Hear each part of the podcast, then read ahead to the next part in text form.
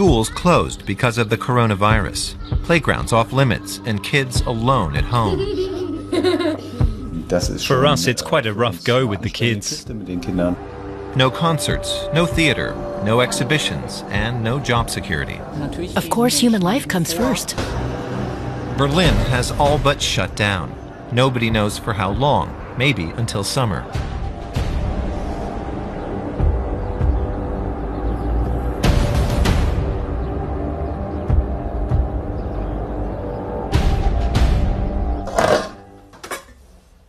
Jaja and Bela Hansen get their kitchen in ship shape. They're home alone. Their parents have to work, and their school is closed.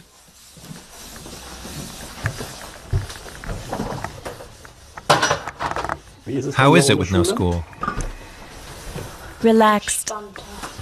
Yeah, especially by studying. Now we can kid around. It's not as strict, it's laid back. But it'll go on like this for weeks, you know? Yeah, I think it's going to be interesting. The school's assigned plenty of homework. I've got a weekly syllabus with various assignments that have to be done over these days, and a regular curriculum listing the assignments that you're supposed to do. And they'll send us some more sheets with even more assignments on them. And you're keeping to the lesson plan? Yes, otherwise you can't keep up. It'd be too much all at once at the end. The first thing they learn is that this virus is no vacation for the world's school children. The pile of homework from school puts structure back into their day. But the forced break will last some time, at least five weeks, maybe even longer. Will you guys be fighting? Yeah. Yeah. I don't think you can avoid it. If you're cooped up in a small space, like an apartment, for so long, they'll always be fighting. I think after some time we'll try to stay out of each other's way when we don't feel like dealing with each other. I think I'll end up volunteering to go shopping a lot. Hanging around the apartment all day is a bummer. Berlin is not quite deserted yet. The last tourists are enjoying a very rare open view of the Brandenburg Gate. Hardly any of them are worried about the virus. I'm not very scared of it because uh, I always keep myself clean, wash my hands, and I'll do all that because uh, I think people are panicking a bit much, and we, we just need to be to stay calm and face the virus calmly. Now we can enjoy the good weather since it's pretty bright and warm, like not like usual. Mm-hmm. Yeah, so I tend to go out with my friend while the weather is good. Others believe they're in the wrong place at the wrong time. They have to change their plans. Well, they were to go and visit most of the museums and whatever, but everything's closed, so we're doing a lot more walking instead. Are you afraid of the virus? No. It's, um, I think it's been blown out of all proportion, to be honest with you. It's just causing a lot of damage to a lot of businesses. One popular spot that's closed down is Berlin's famous SO36 Club in the Kreuzberg district.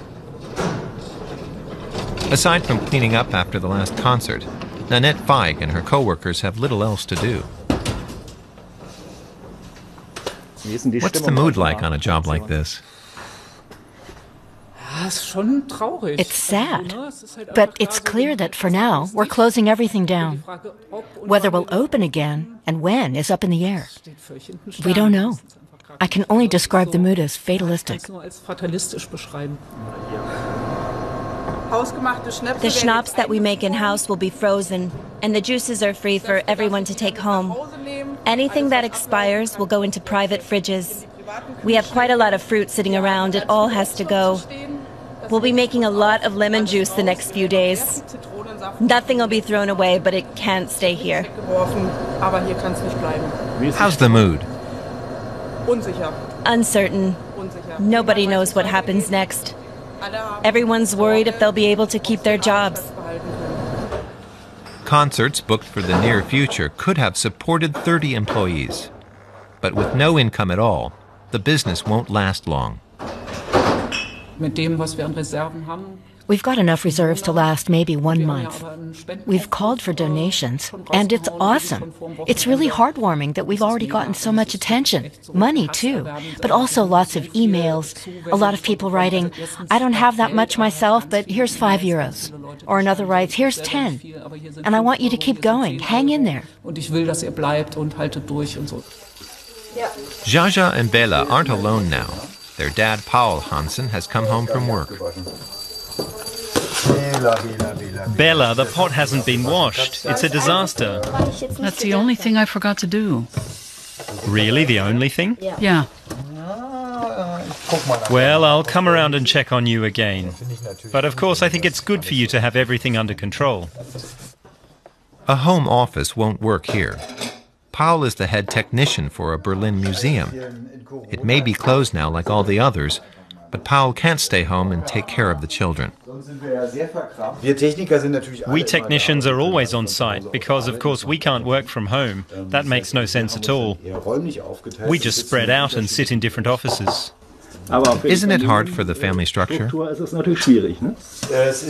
It is hard. Erika and I both depend on the understanding of our employers. And then we can also plan our time really well.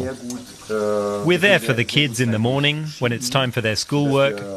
But yes, obviously, it's much harder to organize everything. The family tries to make the best of the situation and establish some kind of daily routine. But Paul isn't quite as relaxed as some of the tourists. You don't feel okay about going out. You have the feeling you're endangering others just by being out in public. Of course, you don't want to catch anything yourself. Peter Kowalewski would have little chance against the virus. He's pushing 80, seriously ill with cancer, and a survivor of several operations. His lung capacity is severely limited.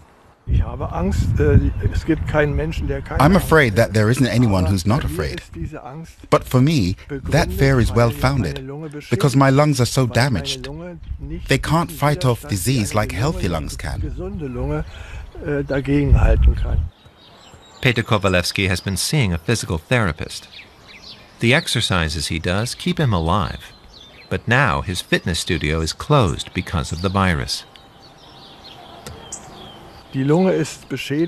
My lungs are damaged, and they can't grow back like a fingernail would. They just stay as they are. And if they aren't exercised, the effects of the operation on them start to worsen, or you just can't get your breath anymore.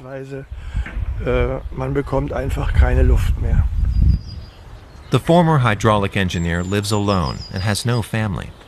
He may be spared the risk of infection from relatives, but Peter Kowalewski has a large social circle. I'm a member of 10 associations altogether, most of them scientific. But the one association that's especially close to my heart is the one that I go on outings with, to go sightseeing, to parks or museums or some other place. And if that were taken away, because I have to stay home, that'd be very bad. As if the virus and the danger were another reality, people gather in this park for another kind of exercise. Cloud hands. People, definitely more than five, meet and practice Qigong, the traditional Chinese meditation and training. The group's leader is Christian Janssen. Fly like a wild goose. He also works as a natural healer, but he's no longer allowed to see patients in his practice because of the risk of infection. This means that my work, my occupation has come to a halt. I'm hardly doing any massages anymore. Basically, my work has been reduced to zero. But until he and his group are ordered to stay home, Christian Janssen intends to carry on, but not in closed spaces.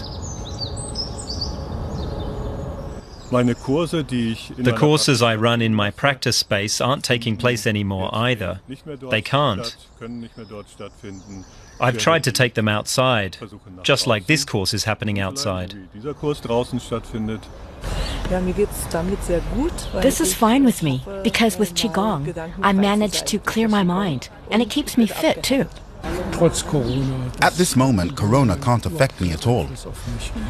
We keep a distance to each other. We don't infect each other. So all this is okay by me. We're in fresh air, and we've been told very clearly that this is safer than closed spaces or standing in the checkout line at the supermarket and hoarding groceries.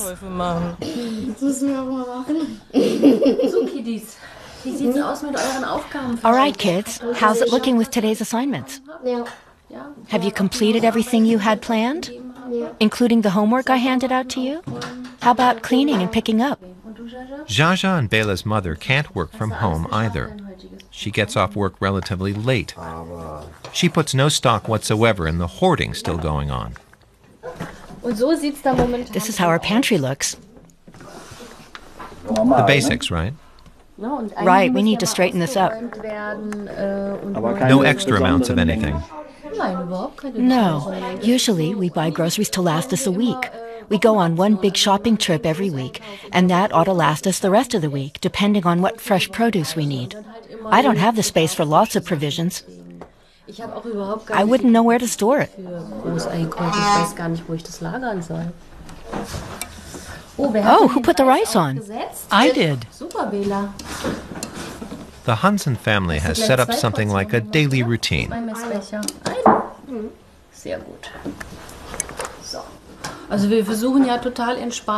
We try to be totally relaxed and laid back and easygoing to make the best of the situation. Why should I get upset? It doesn't help. It just makes you sick and vulnerable. You have to keep your immune system strong. That's why we're having stew. In the evening, they sit on the balcony. Outings are ruled out for the near future. Such is life in the days of the coronavirus.